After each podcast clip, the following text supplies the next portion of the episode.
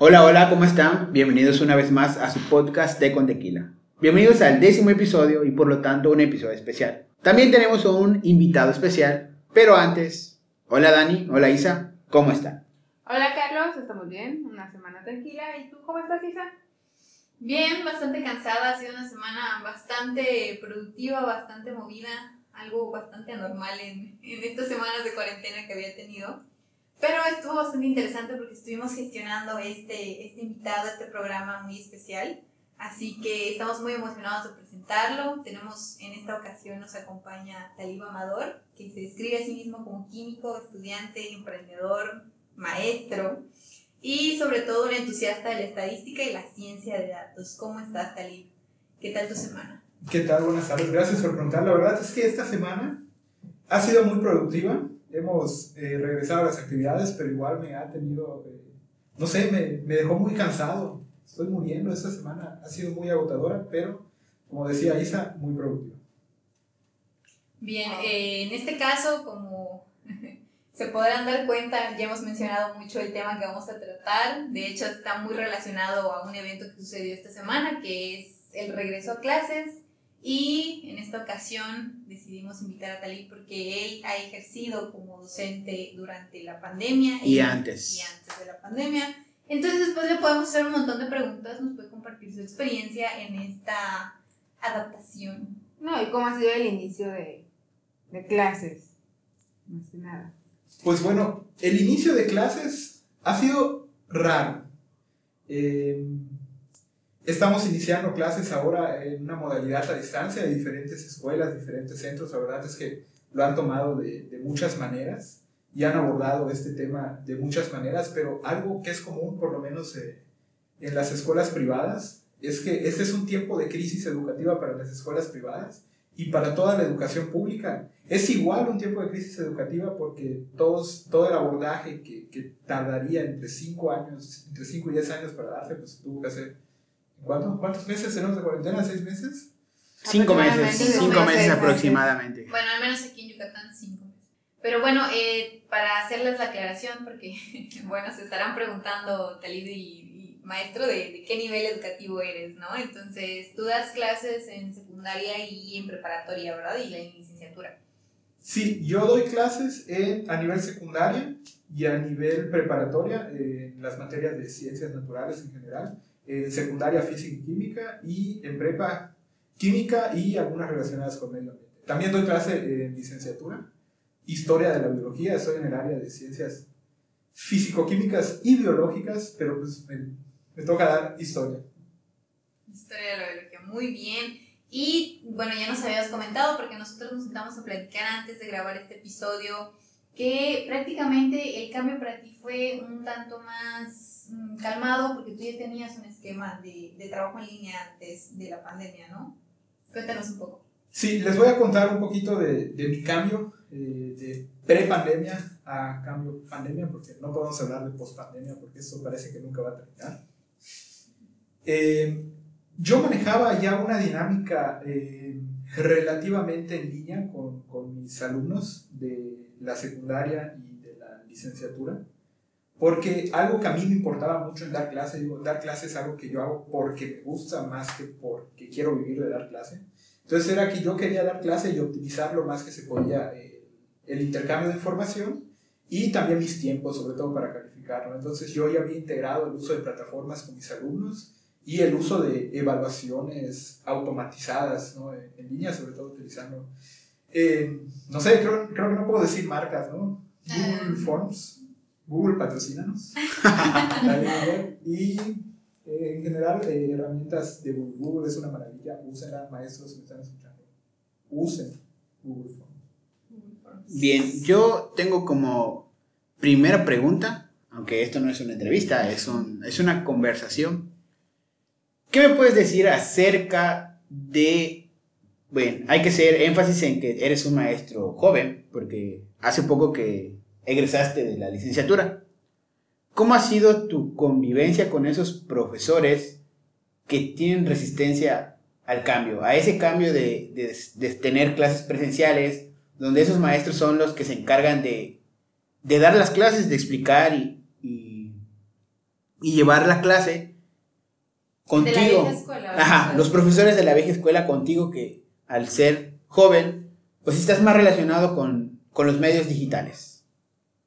Bueno, en realidad es una relación muy rara porque eh, yo soy el maestro más joven de las escuelas en las que estoy y justamente por eso, y sobre todo a nivel licenciatura, hay una, una supercompetencia inventada por los mismos maestros, ¿no? De quién es más, eh, quién es el favorito de los alumnos y quién es el que sabe más y quién es el que se las pone más difíciles a los alumnos, ¿no? que es más una tontería. Es como un ranking. Ajá, el ranking de los maestros eh, que son más difíciles para llevar materias con ellos o- y de los maestros que más saben. Que en realidad es una tontería porque no ayuda nada a los alumnos maestros si están escuchando esto y te identificas con esto, por favor, No lo hagas. deja de ser maestro. Eh, entonces, eh, integrarme sobre todo a este nivel de licenciatura fue muy difícil porque cuando llegas, eh, lo primero que hacen es cuestionar tú, oye, tú sabes, o sea, tienes 26 años y estás dando clase a nivel licenciatura, ¿sabes? Y normalmente eso es, es muy horrible, ¿no? Eh, trato de, realmente, mi relación con esos maestros, trato de limitarlas. O sea, si, si esa relación no me va a dar nada, pues la quito. Y mi enfoque es principalmente con los alumnos, ¿no? O sea, yo estoy ahí para que los alumnos aprendan conmigo. Eh, yo no soy un superior a los alumnos. Digo, en el salón de clases tengo cierta autoridad como profesor, pero a fin de cuentas estamos todos para aprender y creo que es un enfoque muy novedoso que, que los maestros deberían adoptar, ¿no? Ya dejar de creerse sentencias porque, digo, están desactualizados y no lo quieren admitir, ¿no? Entonces la cosa es aprender junto con tus alumnos, para eso vas a, a una escuela, ¿no? Sobre todo una escuela de educación eh, licenciatura y en la secundaria pues es un poquito diferente no porque pues si recordarán su secundaria pues recordarán que estaban medio alocados con las hormonas entonces ahí es un poco más difícil pero pero el ambiente con los profesores es súper más agradable los profesores son más jóvenes están un poco más abiertos al cambio y realmente es más divertido enseñar en secundaria porque sabes que los niños no vienen maleados sobre todo con la parte de ciencias entonces tú puedes empezar Desde viendo- cero. Ajá, Puede exactamente. ser la semillita en. De que digan, por ti estoy estudiando esto, ¿no? Inspirarlos Exacto, más y animarlos a estudiar ciencias, que es, eh, al menos en México, Sí. es uno de los... La cosa es que eh, a partir de esos niveles es muy importante que, que el alumno le guste la ciencia, ¿no? Y justamente algo que, que yo les comentaba, porque fui el padrino del grupo de tercero eh, esta vez, me eligieron de padrino. Eh, pudieron elegir a mejores, pero me eligieron a mí. Eh, y entonces justamente algo que yo les contaba es que mi objetivo en general con, con darles clases, sobre todo que les di clase mitad presencial mitad en pandemia, era que si ellos iban a odiar las materias de ciencias, no las iban a odiar por su maestro de secundaria. Las iban a odiar por algún otro maestro eh, malo que les dé clase en la prepa, porque yo les enseñé la ciencia como debe de ser, difícil, pero que vale la pena aprenderse. Y o sea, la verdad es que algo que siempre hago haciendo los cursos es que les pregunto, oye, ¿qué es lo que más esperas de esa materia? Y yo odio que me respondan reprobar. No, si por mí fuera les digo, ¿saben qué? Ya todos pasaron, vamos a dedicarnos a aprender, ¿no?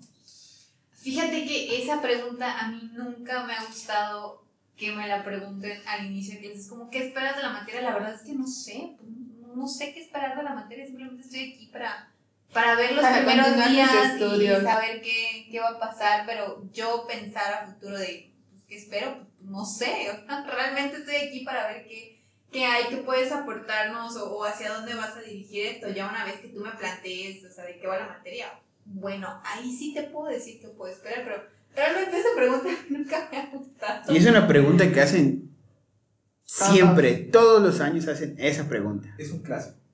Oye, Yo tengo una pregunta. O sea, tú hablaste de.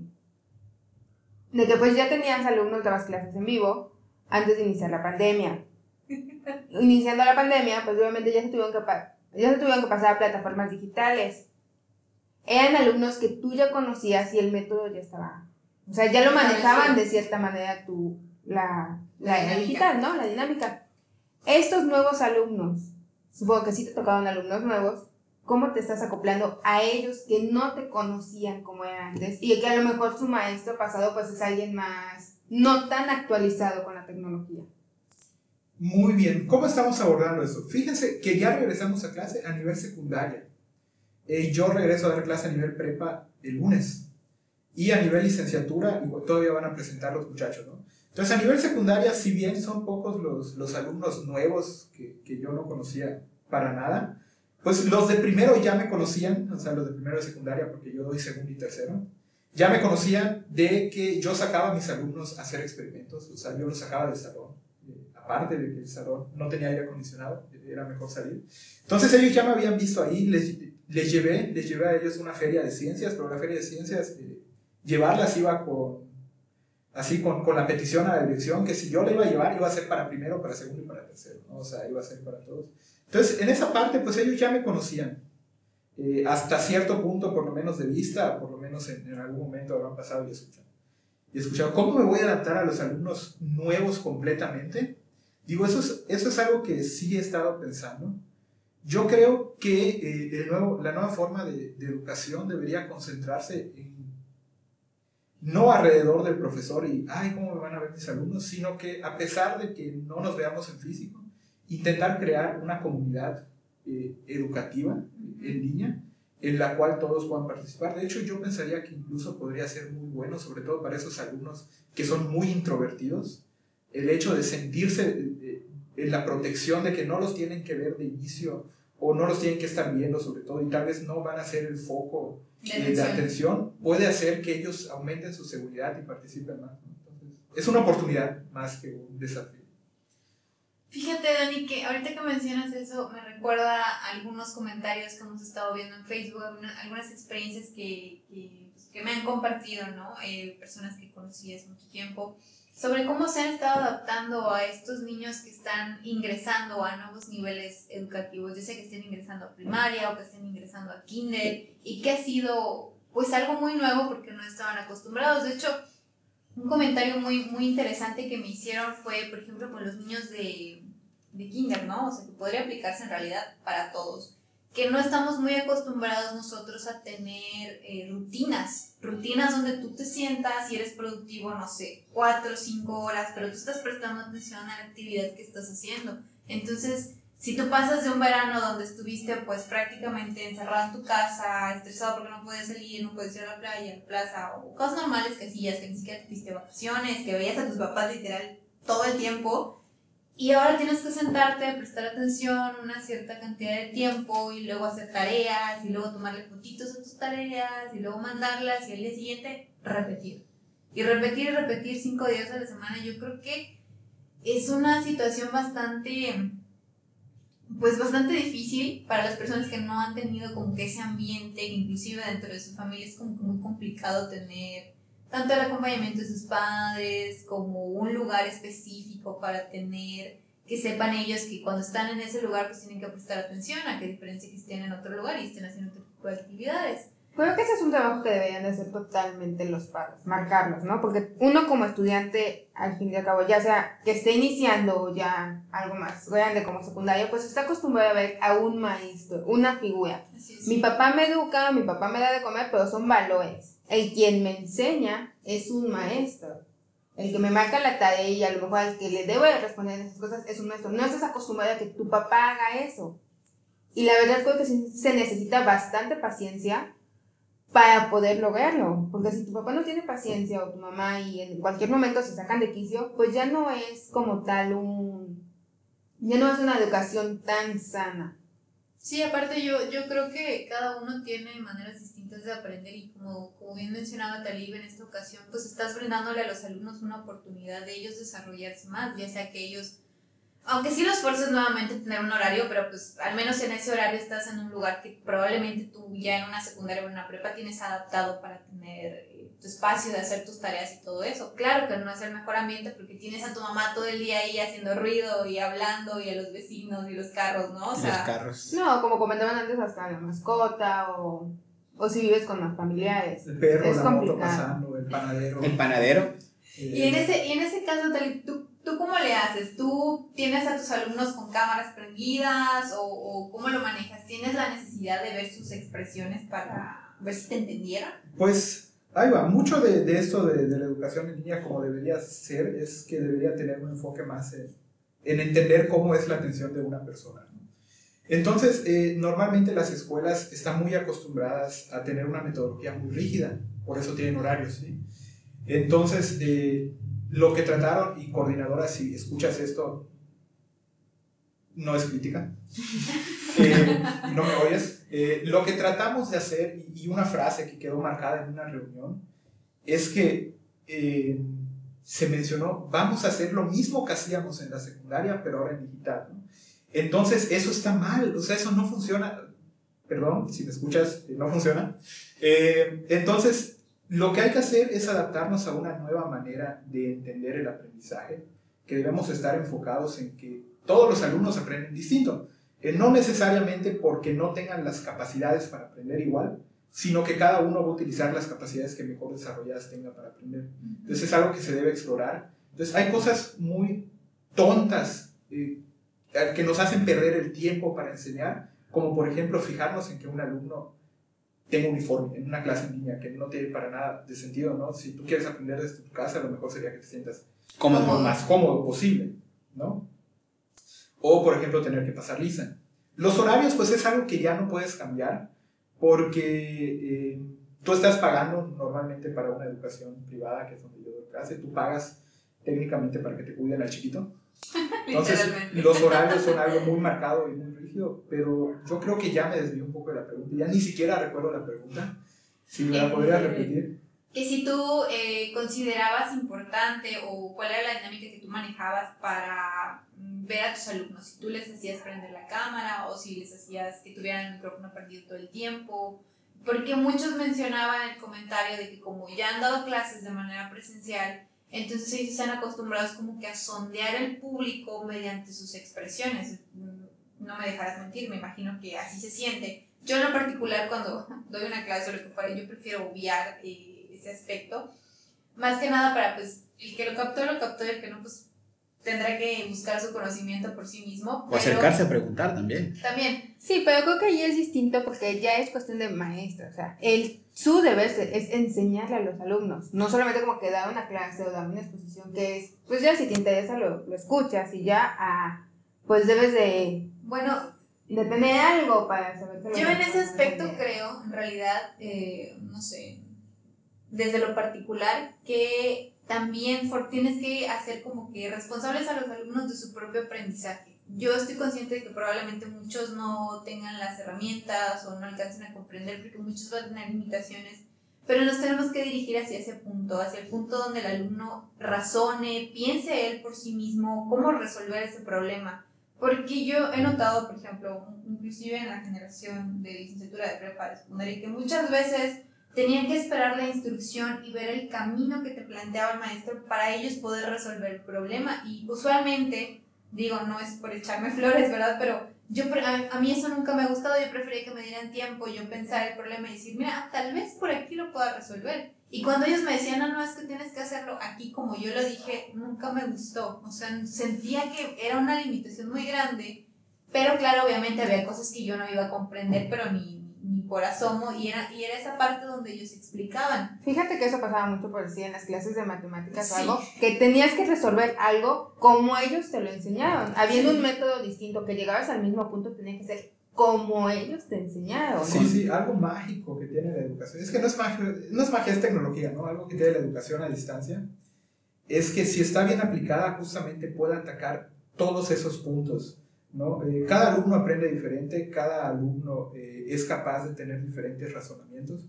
Y de hecho, a, mí me recuerda mucho a una tarea que me entregó una alumna en tercero de secundaria. Eh, yo les pedí que hagan nomenclatura, trabajos de nombrar compuestos orgánicos. Seguramente los conocerán, alcanos, alquenos, alquinos. En algún momento odiaron esa materia, estoy seguro.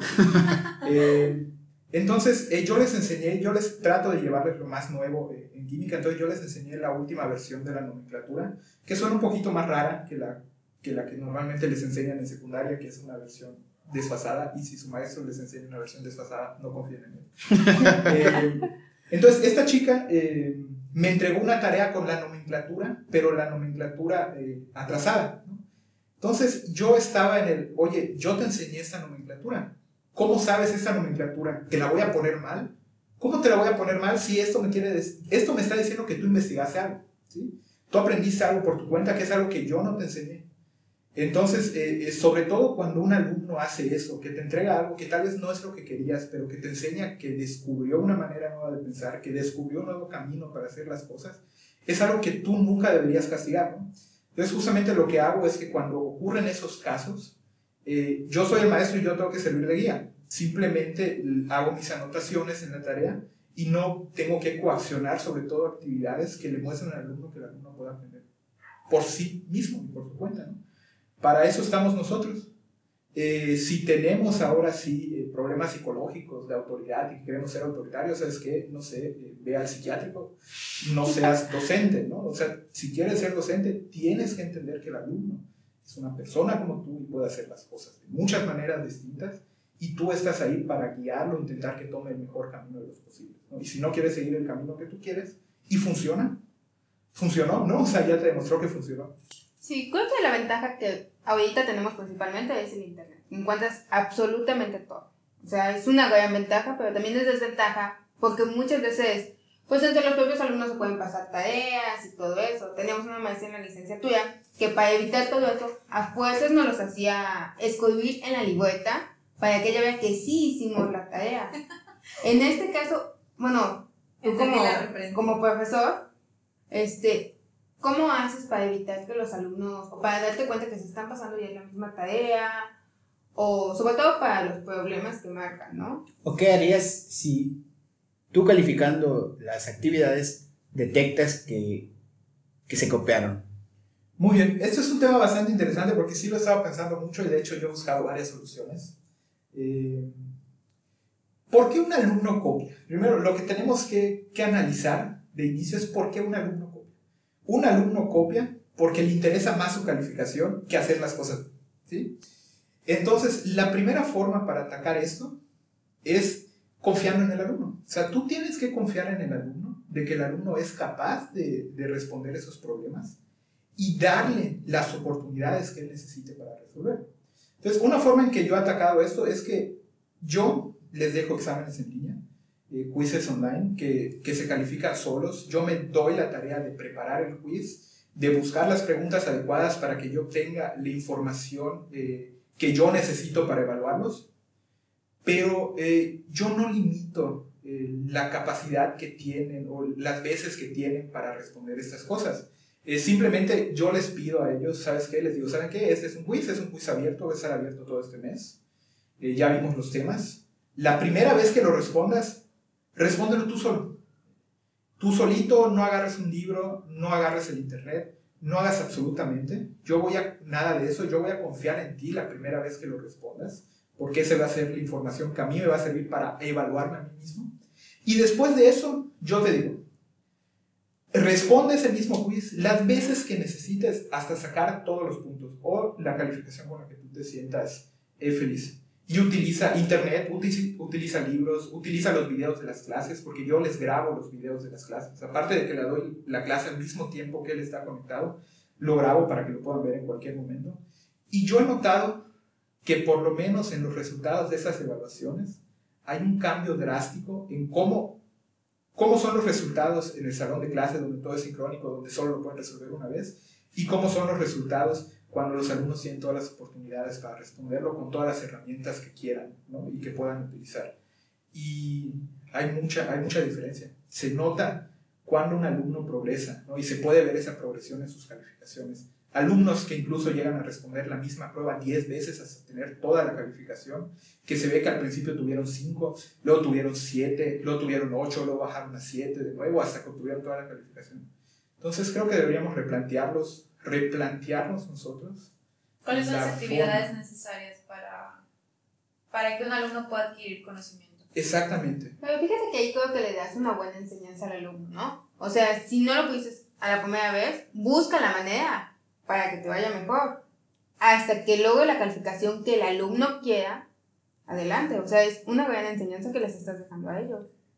Que las cosas no son tan fáciles. Eso me recuerda a mis tiempos de estudiante de niveles más bajos, porque tienes razón. Cuando me decían, vas a presentar examen, yo no, yo no me preocupaba por, por qué tanto aprendí. Yo me preocupaba más por, ok, ¿cuánto necesito para pasar? Porque tienes razón, solamente se presenta una vez. Y hay profesores que te dicen, si tú no pasas el examen, te cancelo tal actividad. O la tu única manera de demostrar que aprendiste, tu conocimiento es por el examen. Y no te daban una... Y ni siquiera existía la retroalimentación porque no te daban la oportunidad de demostrar de otras maneras que habías aprendido. En cambio, esta, esta solución que tú propones para lidiar con estos problemas, no sé, supongo que si yo hubiera sido estudiante, me hubiera sentido en confianza y no tan presionado por la calificación, sino más por, por aprender, ya que pues yo, yo tengo la decisión de decir, ok, sé que tanta calificación, pero si yo quiero la calificación completa, voy a ir respondiendo, investigando y mejorando hasta que yo me sienta satisfecho. Yo siento que lo que plantean es una situación muy interesante. Yo creo que a todos nos ha pasado que estás de la nada y te dicen, bueno, o inclusive al inicio de una clase, vamos a hacer un examen diagnóstico, ¿no? Para ver cómo están, para ver qué aprendieron. Y tú acabas de pasar dos meses y medio sin saber absolutamente nada de la escuela y tú dices, esto en chino o lo que fuere. Creo que te pasa en cualquier nivel educativo. Y eso me recuerda a una situación bastante interesante porque, bueno, como maestro evidentemente necesitas un diagnóstico para tú tener una imagen de cómo está tu grupo y ver hacia dónde vas a dirigir tus estrategias, ¿no? Entonces es una de las problemáticas que están teniendo varios profesores ahorita porque al ser esta la primera semana, pues obviamente tienes que diagnosticar tu grupo, saber cómo está, qué aprendió, eh, hacia dónde lo quieres llevar o todo ese tipo de... de información que se obtiene, pues te permite a ti diseñar una mejor clase y llevar un, un, camino más adecuado para esos niños, ¿no?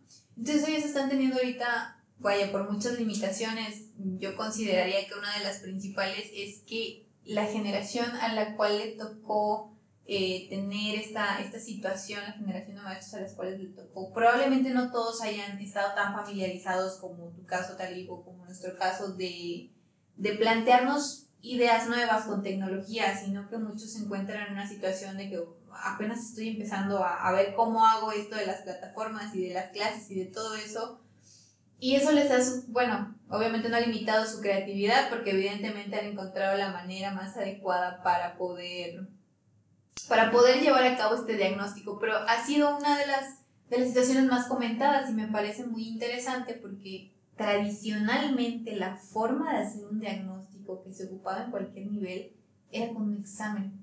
Era con un examen, tú llegabas el primer día y te ponían un examen. Entonces estás en tu primer día de clases, probablemente no conoces a nadie ni te acuerdas de nada y entras en un shock impresionante. Fíjate Sí, que, horrible, horrible. perdón, yo odiaba las pruebas diagnósticas. O sea, me ponían más nerviosa que un examen. Aunque te, Literalmente las odiaba. aunque te dijeran que no tenía valor, porque al final vas a obtener un resultado. Exacto. Sí, sí, uno, uno se, se sentía como que ay, el maestro va a saber que no lo sé desde el inicio de, de la clase. Entonces, las pruebas diagnósticas sí son muy importantes, eh, diagnosticar a los alumnos, pero hay muchas maneras para hacerlo. Eh, hay muchas maneras para que tú diagnostiques y sobre todo yo creo que ahí hay, hay que pensarlo mucho desde este punto de vista de, de la estadística, ¿no? Al final tú, tú, que, tú quieres conocer una población, ¿no? Entonces no necesitas quizá evaluar a toda tu población para tener una buena idea de cómo está, ¿no? Entonces tú puedes desarrollar tus estrategias de evaluación eh, basándote en la cantidad de alumnos que tengas, en lo que quieras saber y, desarrollar la mejor evaluación posible, que no necesariamente tiene que ser un examen. Un examen es muy fácil de aplicar para un maestro, efectivamente, pero con la tecnología que tenemos ahora y con simplemente eh, que te tomes el tiempo de hablar con los estudiantes, tú te puedes hacer una idea súper general de, de, tu población, de, en ese caso que es a la que le vas a enseñar y, y tener un súper diagnóstico, ¿no? Solo es ponerse a pensar. Y digo, no hay que culpar nunca a los maestros de todo lo que está pasando ahorita, porque en realidad toda esta cuarentena y toda esta pandemia a todos nos tomó por sorpresa. Creo, No, que, la perdón, creo que la mayoría no estaba preparado para esto. O Es que nadie lo había pensado. Nadie. Hablando de el tiempo, tú ahorita te estás tomando más tiempo en preparar tus clases, sí le estás dedicando más tiempo del que normalmente le debes de dedicar. Llevar una buena clase en línea, digo, eh, en el que tú mantengas una dinámica eh, buena con tus alumnos, o sea, porque tú tienes el tiempo limitado y la atención de tus alumnos es limitada. Y tienes que entender como maestro que tú no le vas a ganar a YouTube, tú no le vas a ganar a Facebook y tú no le vas a ganar a Twitter. Si eres un alumno que usa Twitter, te felicito, es la mejor red social. Eh, entonces, Podría debatir eso, pero lo dejaremos. Arroba Talib Amador, por si lo quieren seguir de nuevo. síganme en Twitter y también me pueden encontrar en Facebook como Amador, pero pues no los voy a aceptar si me envían solicitud de amistad. Eh, pero pueden seguir igual, ¿no? Twitter es la mejor red social y Instagram creo que soy como Amador Valencia. Muy bien, entonces, eh, a mí sí me lleva más tiempo preparar mis clases en línea, porque tengo que asegurarme que el contenido que yo les voy a dar a mis alumnos sea eh, lo más digerible posible y lo más rápido posible. Si yo me tardo más de 20 minutos dando un tema en una clase donde sé que el alumno está en su casita, tiene la cama al lado o la maca, si eres yucateco, eh, tiene una pestaña abierta con YouTube lista para ver algún video, Instagram, Facebook y todo eso, eh, yo en realidad estoy compitiendo con todo lo demás, ¿no? Para, para ganarme la atención tenemos que entender que la atención eh, es algo que, que, no podemos obligar a un alumno a que les tenga, no está, no está en el salón de clase, ¿no? Y aún así no, no nos ganamos su atención. Entonces, eh, sí, eh, la preparación de una buena sesión de clases en línea es más tardada, porque requiere un mejor análisis y requiere que tú puedas propiciar, sobre todo en el aula virtual, más que una clase en la que tú hablas y das un tema, una comunicación bidireccional, porque pues ya los obligas a conectarte al mismo tiempo que tú, en la cual ellos participen de regreso hacia ti y tú les puedas dar retroalimentación y en realidad te bajes al nivel del alumno y puedan compartir el conocimiento entre todos. Fíjense que esa es una parte muy interesante porque hemos estado abordando clases, eh, situaciones donde pues el alumno tiene las herramientas, ¿no? Para tener una clase en línea, para tener este, conexión a internet, para vaya a tener esta comunicación con el maestro. Pero también me gustaría mencionarles, o bueno, para el público nos escucha, que bueno, lamentablemente vivimos en un país con muchas desigualdades y también un comentario que se repitió mucho dentro, dentro del sondeo que hicimos era que eh, en esta ocasión los, las brechas que existían entre alumnos de distintas clases socioeconómicas y de distintas procedencias se estaban haciendo más evidentes. Entonces yo creo que es una situación que se presenta en cualquier nivel educativo y que está presentando también eh, en los maestros, porque hay muchos maestros que tienen esa, ese gusto, esa dedicación por eh, generar un mejor contenido, por tener un, un, área más adecuada, pero tal vez no está del todo dentro de sus posibilidades, porque pues al fin y al cabo siguen siendo padres de familia, siguen siendo responsables de, de niños ellos mismos, ¿no? Y también tienen que invertir en la educación de sus hijos, ¿no? Entonces representa una situación bastante interesante hablar de otras herramientas que se han estado ocupando muchísimo para la, para la educación, aparte de las que ya nos brinda Google, muchas gracias, y este, Microsoft también, que han estado haciendo competencia, pero lo más interesante es que una red que nosotros utilizamos para hablar de manera, pues ahora sí casual con las personas, inclusive vender cosas, se ha convertido también en una plataforma para dar educación, y estoy hablando de WhatsApp, WhatsApp está haciendo todos esos grupos de, de padres de familia, se ha vuelto prácticamente una plataforma para dar educación, para pasar tareas, para no tener que lidiar con otras cosas, para darles las instrucciones a los padres e inclusive para mandarles notas de voz desde los maestros hasta los niños para que ellos sientan esa, ese seguimiento, esa conexión. Entonces se me hace muy interesante cómo pasamos de, de tener WhatsApp para mandarle el chisme a la amiga o para pedir... Cadenas, para mandar cadenas. cadenas. A hacer ahora una plataforma que, vaya, es la más la que está más al alcance de todos. Vaya, le pones 20 pesos de saldo a tu teléfono y pues tienes WhatsApp, me parece, no estoy muy segura, ¿no? Entonces está muy interesante cómo este tipo de plataformas están ayudando ligeramente porque pues, no terminan de delimitar por completo estas brechas que existen y también cómo han ayudado a los profesores a, adaptarse, ¿no? O sea, por ejemplo, en tu caso que estás más Ahora sí que en una posición, vamos a llamarle ventajosa, de que has desarrollado este, pues bastantes herramientas para tus alumnos también. Queremos que sepan o que tengan en consideración que muchos otros maestros también están desarrollando otro tipo de actividades, quizás un poco más sencillas, pero pues desde el punto de vista de la dedicación, pues siguen siendo igual de, de importantes. Sí, creo que, la, perdón, creo que las actividades van desde el nivel educativo que dan clases hasta, pues obviamente el nivel socioeconómico que, que manejan sus alumnos, ¿no? En este caso, Talib nos comentaba que pues él es maestro de una escuela privada. privada Entonces es más accesible que ese tipo de alumnos pues tengan la tecnología, como ya lo habíamos comentado. A diferencia de otros alumnos que sí lo ven algo más complicado, ¿no? Eh, bueno, quiero comentar una situación. Estaba hablando con una maestra de escolar y ella me decía, o sea, para mí sí es complicado y de hecho he tenido que abolir mi, mi horario, ¿no? O sea, yo entiendo que los papás trabajan y muchas veces en las mañanas pues no están con los niños. Entonces ella dice, yo de 8 a 8 los atiendo y a veces me paso cada tiempo, o sea, explicándole al alumno y explicándole al papá. Una doble explicación. Exacto. Y ver que el alumno pues sí me envía sus evidencias. Agotador, agotador. Algo que comentas bastante interesante eh, es eh, en cuanto a la brecha socioeconómica que existe. Por ejemplo, yo soy mucho de, de comprar cosas por internet y siempre ayudo a, a, las personas a... Tengo una duda de comprar tal cosa, entonces como a mí me gusta mucho ese mundo, siempre, ah, ok, puedes comprar esto o esto es lo que más te conviene. Esta semana, con el regreso a clases, mi mamá me, me mandó un mensaje, oye, este, este teléfono es bueno, que no sé qué, yo, pues, o sea, tú tienes un teléfono, ¿para qué? Entonces ya después de estar platicando con ella, me dijo que una de sus amigas estaba comprando un teléfono o quería comprar un teléfono porque iban a iniciar las clases los, sus hijos. Entonces ahí te das cuenta que, ok, no está disponible para todos, pero ah, en la actualidad un teléfono es una herramienta, es una herramienta que tal vez se han abaratado los costos, pero para una, una familia con una situación socioeconómica no favorable, pues va a ser un teléfono para sus dos niños. Sí, un teléfono es una herramienta muy necesaria ahora. De hecho, yo diría que un teléfono con conexión a internet eh, es la herramienta de Es la herramienta que puedes usar para solventar. Sí, te da superpoderes, o sea, te da acceso inmediato a casi toda la información, bueno, toda la información pública eh, que existe técnicamente.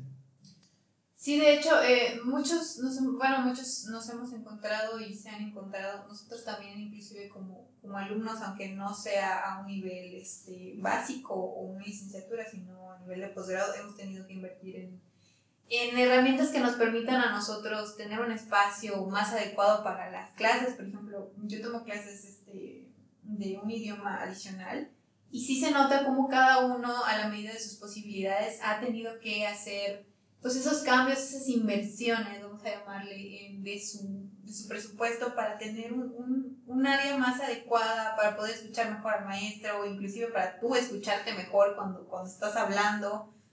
Y muchas veces pues sí, sí representa una situación muy complicada para aquellas familias que no se encuentran en esa posibilidad o, que solamente una persona está trabajando o que ha perdido su trabajo a raíz de la, de la pandemia y que obviamente pues se encuentran en esta situación difícil donde tiene que elegir entre invertir en la educación o pues invertir en gastos médicos o gastos de mantenimiento de su, de su hogar. Y una, una situación bastante interesante es como prácticamente ahora no dependemos de la educación tanto por parte del Estado, hablando gubernamentalmente, sino que han sido los, los, los, maestros quienes han tenido que invertir en mejorar estas, estas condiciones, han tenido que ser los padres nuevamente quienes han tenido que hacer estas inversiones, porque pues no estamos utilizando las, las instalaciones que nos brinda gobernación, de hecho, en algunos casos ni siquiera están pasando las clases en, en línea, que en, las clases en, en, la televisión que habían propuesto como medida, entonces resulta bastante interesante cómo el pueblo por sí mismo ha estado solventando esta situación y se ha tenido que adaptar.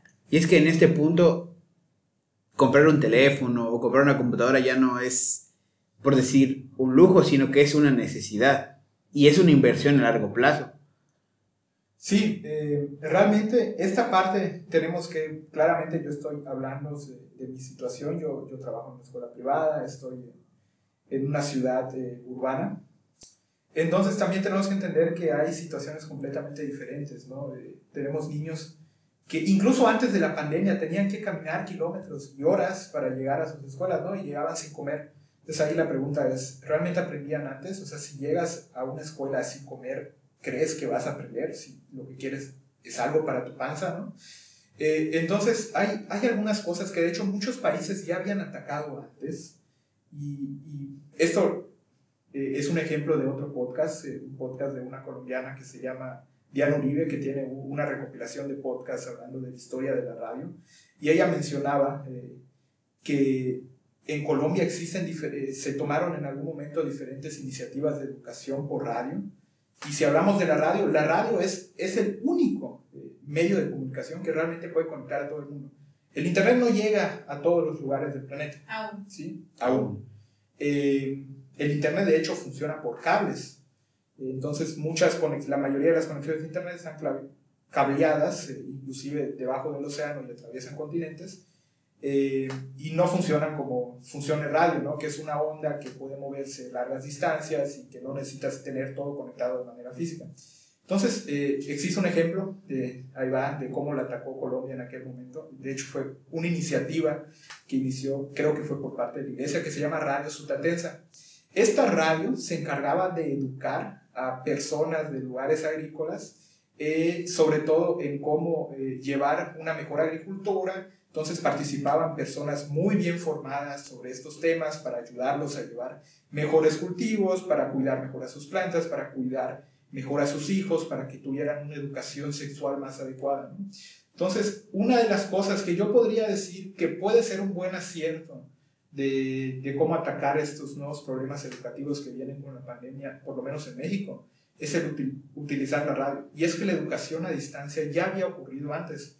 Eh, tenemos ejemplos de personas eh, que se educaban por correos, por correo tomaban clases y tenían un título. Eh, tenemos ejemplos de personas, y sobre todo cercanas, por ejemplo, mi tío, que ellos compraban cassettes para aprender inglés. Sí, aprendían inglés por cassettes. Realmente los problemas de la educación a distancia, la educación no presencial, no son problemas nuevos, son problemas que ya se resaltaron porque tal vez se dejaron de atacar con mucha fuerza antes pero que tenemos los medios actuales para eh, empezar a atacar esos problemas y para hacer que la educación sea accesible para todos. La única manera eh, que yo considero eh, que Latinoamérica y en general toda, toda la, la parte igual africana y todas estas zonas marginadas del mundo puedan desarrollar su economía y puedan desarrollarse como personas es por la educación. Entonces creo que la pandemia nos ha mostrado cuáles son nuestros problemas del sistema educativo, que no ha cambiado mucho desde que se inició a raíz de, de la revolución industrial, y cuáles podrían ser los beneficios y también los maleficios. O sea, los beneficios si se logra atacar bien este problema a partir de ahora, y los maleficios de tener una educación que no había evolucionado, que no se había mantenido a la misma velocidad que, que la evolución y la revolución tecnológica de las nuevas industrias. Entonces yo creo que ahí hay una súper oportunidad, hay muchas formas de, de, atacar este problema. Sí, efectivamente, eh, me gustó mucho lo que acabas de decir porque, vaya, yo creo que muchas de las problemáticas que estamos enfrentando como país eh, frente a esta pandemia, frente a diversas situaciones, es efectivamente la falta de, de educación y podemos mencionarlo, eh, el impacto en muchos aspectos, en salud, en economía, en, en educación sexual, en, en, muchas cosas, ¿no? Realmente la educación es, debería ser la prioridad que debería tener X o Y gobierno para mejorar la calidad de vida que pueda o no tener su población. Entonces sí representa una oportunidad de mejora esta situación. Nos estamos dando cuenta de que nos hace falta, porque muchas veces muchos padres se van a encontrar en esta situación de decir, no, pues yo vi eso hace como 20 años, la verdad es que ni me acuerdo cómo se decía porque ni lo aprendí bien. Y pues los niños se van a tener que enfrentar a esta situación de tener que empezar a aprender por sí mismos, de buscar eso y habrá, obviamente, siempre existirá esta población que pese a tener las ganas, pese a tener el entusiasmo, pues siempre se va a ver limitada, ¿no? Entonces, es una, es una, vaya, es un, una opción muy interesante la que planteas, pero realmente es muy evidente, tanto en países este, latinoamericanos como en europeos, como la falta de educación de las, de las personas, la falta de, de cómo, inclusive, cómo funciona el método científico, nos está haciendo dudar de información que plantean organismos que están dedicados a la investigación en salud o inclusive organismos que están muy, muy, muy este, enfocados en, en combatir esta pandemia y, nos ha traído muchos problemas. Es una cuestión bastante, bastante resaltable y esperemos que en esta ocasión, pese a todos los problemas que tengamos, la generación que, que resulte, que salga de esto, que, que haya aprendido a partir de, de, estos meses, pues tenga mejores resultados de los que tuvimos nosotros, o sea, que realmente se vea algo y que estas brechas que estamos viendo ahorita, pues las podamos mejorar, así con esta, con esta opción que nos presentas, ¿no? Una opción que realmente yo nunca había considerado, pero está ahí, ¿no? Sí, está ahí, ya se había explorado en algún momento. De hecho, ahora que mencionas la radio, cuando es época de desastres naturales, de hecho la radio es, es el medio por el cual dan los anuncios. La radio es el único medio de comunicación que se ocurre algo trágico, conecta y tiene ya conectado a todo el mundo. El Internet no ha conectado a todo el mundo. En realidad, la radio es el único medio que te lleva a todo el mundo y de la manera más simple posible. Y es bastante curioso que en la radio, justo ahorita, lo único que pasen sean programas donde la gente dice comentarios tan tontos que me ha tocado escuchar, este, o no, o se pasen enfocándose en puntos muy políticos y no se estén enfocando en dar información, inclusive pasar clases en línea, o que hayan elegido la televisión para dar las clases de manera pública. Creo que ahí es un buen punto que debe tocar la Secretaría de Educación. Es, ok, sí en las ciudades la mayor, la mayor población tiene, pues tiene tele y es más accesible que los niños vean y estén aprendiendo, ¿no? Pero en comunidades rurales creo que sí deberían de meter la radio como tal para que pues les llegue esa información a los niños. Efectivamente, Sí. sí. Exactamente. La televisión no es un mal medio, por supuesto. La televisión es un excelente medio, sobre todo si ahora temas educativos están robando la atención que antes tenían eh, temas completamente estúpidos como escuchar los chismes de los famosos, ¿no? Eh, entonces es súper genial que se utilicen estos medios de televisión, pero quizá habría que explorar algunas otras formas de hacerlo. Estoy seguro que hay educación por ahí, estoy seguro que está planteado, digo, no... Habré escuchado en algún momento que también iba a haber educación por radio, pero bueno, tal vez sería interesante que cuando termine esta pandemia, que esperemos que termine pronto, no regresemos a una nueva vieja normalidad, sino que de verdad regresemos a una nueva normalidad donde muchos de esos problemas se estén atacando de manera directa y constante y que ya nos hayamos percatado de eso. ¿no? Y tampoco esperar que el Estado sea el que resuelva esos problemas. Bien, que se demuestre que hay un problema y que durante la pandemia, si bien se buscaron Alternativas. alternativas, que ok, ya pasó la pandemia, pues regresemos a lo, a lo antes, porque lo que antes funcionaba. Ya vimos que pues lo de antes no funciona muy bien, que digamos, sino que a raíz de esta pandemia, ok, aprendimos algo, hubo un problema, tuvimos que adaptarnos, que se demuestre y que no se deje de lado, porque antes de la pandemia, tener un teléfono estaba satanizado. Tener una computadora estaba satanizado porque te iba a dejar loco, porque no sé qué. Y entonces estamos viendo que ahorita es necesario tener un teléfono, una computadora, una conexión a internet. Pero también hay que mencionar ahí que hay que, o sea, los papás deben de estar pendientes y hay que darle un uso adecuado. Porque Ah, Sí, también claramente. tanta liberación, o sea, sí nos va a servir para estudiar, sí nos va a servir para que los maestros apoyen en eso, pero puede llevar a, a los niños, si no son vigilados, a otro mundo totalmente distinto. Bueno, yo, yo voy a dar una opinión un tanto eh, política, si lo quieren ver de esa manera, pero yo creo que desde hace, desde antes de la pandemia ya necesitábamos reformar nuestro sistema educativo. No, no, no una reforma tipo la que hubo antes, sino replantearnos hacia dónde estaba yendo nuestro sistema educativo, cómo era la forma que estábamos enseñando, si realmente estábamos adaptados a las necesidades que está planteando el nuevo milenio que vamos a tener ahora que prácticamente tú puedes trabajar al otro lado del mundo simplemente desde tu casa y puedes prácticamente aplicar a cualquier empleo que tú quieras. Si tienes la formación eh, adecuada, obviamente lo puedes desarrollar. Entonces creo que es muy necesario y que realmente las personas más adecuadas son las que deberían de plantear este, este nuevo modelo. O sea, y es bastante interesante que los organismos privados sean los que estén viendo más factible esta, es- estas estrategias nuevas. Bueno, porque obviamente no tienen que lidiar con tanta gestión y gestiones federales, estatales, que pues al fin y al cabo la burocracia siempre retrasa el cambio.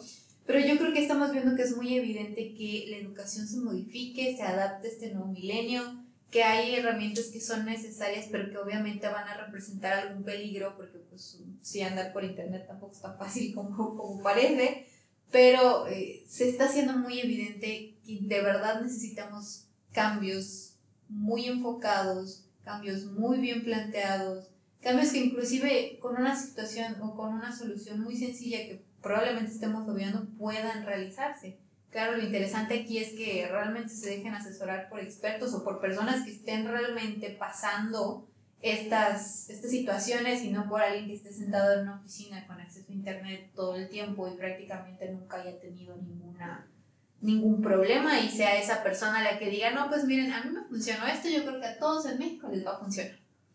Sí, exactamente. Ahí hay que explorar eh, diferentes formas de ver la educación y sobre todo eh, algo que comentaba Isa, eh, que, no, que muchas veces las iniciativas privadas son las que mejor pueden afrontar estas cosas, porque tenemos que admitir, el gobierno es una, una corporación enorme y por lo tanto es muy lenta. Eh, y aparte es una corporación que no está enfocada a la optimización de los recursos, porque los recursos los obtiene mayormente por impuestos, y los impuestos no trabajan, por eso son impuestos, ¿no? Entonces, eh, las organizaciones privadas, no, si ellos no son, si no optimizan sus procesos, se van, se mueren, ¿no? Si no tienen un proceso óptimo, un proceso que funcione, simplemente no funciona, la gente no los compra y se va. Digo, salvo los eventos de corrupción, que igual son súper eh, interesantes y que hay que atacar. Eh, entonces yo creo que hay muchas formas de afrontar esto y también eh, entender que la educación no solo tiene que estar mediada por, por el Estado, o más que mediada, controlada por el Estado, y tenemos que abrirnos sobre todo a esta evolución tecnológica. La pandemia nos ha mostrado que el conocimiento y la tecnología se están moviendo mucho, mucho más rápido que todos los sistemas educativos del mundo. Y es muy posible eh, que no nos logremos adaptar igual de rápido que la evolución tecnológica, pero tenemos que hacer el esfuerzo de irle pisando los pies a esta evolución tecnológica y aprovecharla. O sea, yo me imagino eh, un gobierno, igual, el mundo ideal, que se dedique como principal plan de gobierno de los principales, darle conexión a Internet a todo, todo, todo el país. E imagínense el, el auge eh, tecnológico y educativo que hubiera si, si algún gobierno se preocupara por eso. ¿no? Ahí tenemos a, Elon Musk que nos va a dar internet a todos con sus satélites. Con Elon Musk, un grande. Un grande. Quizás no sea un gobierno, sino sea una, una persona la que logre realizar. Que al final de cuentas es de una iniciativa privada, es de una empresa privada. Lo que hace falta es que eh, exista gente eh, de la empresa privada que tenga valores y ética para poder llevar realmente los avances tecnológicos a todos. Y, nos hemos dado cuenta que sí existen esas iniciativas privadas, sí existe esa posibilidad y a lo que tenemos que estar enfocados todos los educadores ahora es a generar y a crear a este tipo de personas que el día de mañana van a mejorar el mundo en el cual eh, van a vivir. Sí, sí, efectivamente, como, como bien eh, concluye nuestro, nuestro invitado, este, estamos enfrentando una situación que nos da una oportunidad de mejora que esperemos estar formando a las personas que logren eh, todos estos avances tecnológicos que necesitamos. Evidentemente la tecnología, el conocimiento y todo siempre están volando mucho más adelante que nosotros, pero lo importante es que siempre estemos actualizados, que no tengan el miedo de actualizarse, que no tengan el miedo de conocer nuevas herramientas, de preguntar, de entrar a ver un montón de videos, porque prácticamente es lo que hacemos todos, no, no nadie lo sabe todo y exactamente eso es lo que nos hace crecer, nos hace aprender todos los días, no saberlo todo. Si tienes un maestro que cree que lo sabe todo, probablemente no sea el mejor maestro porque entonces evidentemente no es consciente de que no lo sabe todo. De la realidad. entonces, sean conscientes de eso, no está mal no saber algo, está mal simplemente decir no lo sé y no hacer algo al respecto. Si no sabes algo, existen muchas herramientas para, para aprender, para avanzar, para crear nuevas cosas, nuevas estrategias, para adaptarse y creo que esa, es, esa sería una buena conclusión para, para este podcast. ¿Tienes alguna, algún comentario, Dani, antes de cerrar? Nada más sería, realmente yo sí estoy esperanzada en que todo esto ayude y continúe a mejorar y no haya un un regreso a, la, vieja, a la vieja. A la vieja nueva normalidad. Eso va a depender tanto de los profesores, que no digan, terminó la pandemia, regresamos a las aulas, regresamos a los libros, me ponen la pizarra yo te explico. Y tanto a los padres de familia y alumnos, más que nada. Sí, en realidad, toda crisis, eh, por ahí ya no recuerdo de, de quién es la frase, lamentablemente, tal vez la busquemos y la pongamos ahí en, en la descripción del podcast, es que dice que todas las crisis ocurren cuando lo viejo no acaba de morir y lo nuevo no acaba de nacer.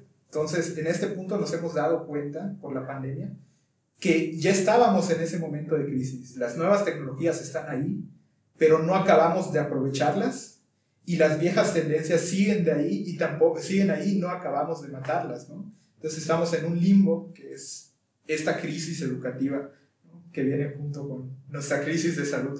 Pero hay que ser súper optimistas, ¿eh? Las cosas mañana tiene que ser mejor que hoy y por lo menos yo como docente eh, me, todos los días me digo que yo estoy trabajando para que mañana sea, sea mejor que, que hoy. ¿no? Y si tú eres docente y no piensas esto, replanteate tu carrera profesional, por favor, y, y empieza a analizar ahí por dónde sí podrías contribuir para que mañana sea mejor. Y bueno, gente, con esas palabras de nuestro invitado especial, cerramos nuestro programa. No olviden seguirlo en arroba talipamador En en Twitter, Twitter. y a nosotros como Té con Tequila en Instagram. en Instagram. Y esta semana, eh, junto con la anterior, ya tenemos el podcast disponible en una nueva plataforma que es Google Podcast. Y si tienen alguna plataforma donde lo quisieran escuchar, solamente nos lo comentan en el Instagram. Y eso sería todo. Hasta luego. Hasta luego, hasta luego.